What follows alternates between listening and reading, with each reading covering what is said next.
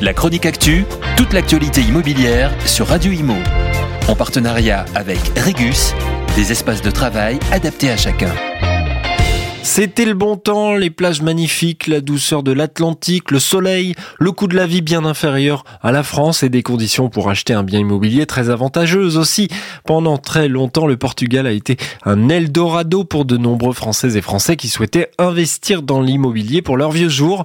Souvenez-vous, pour attirer les acheteurs, le Portugal proposait aux retraités qui décidaient de résider la moitié de l'année dans le pays de pouvoir bénéficier d'une exemption d'impôt sur le revenu pendant 10 ans en obtenant un statut particulier.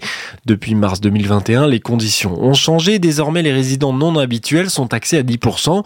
Autre avantage, les prix du marché inférieurs à la France avec en moyenne un mètre carré à 1484 euros en 2022.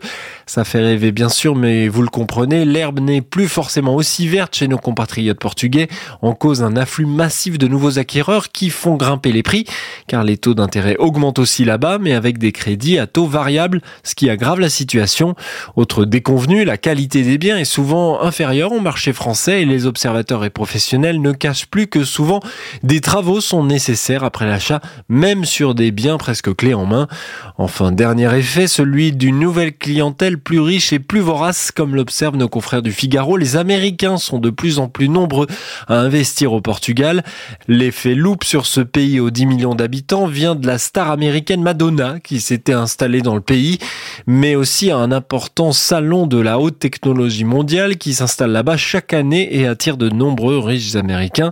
Car sur les budgets, ces derniers dépensent en moyenne 126 000 euros de plus que les Français.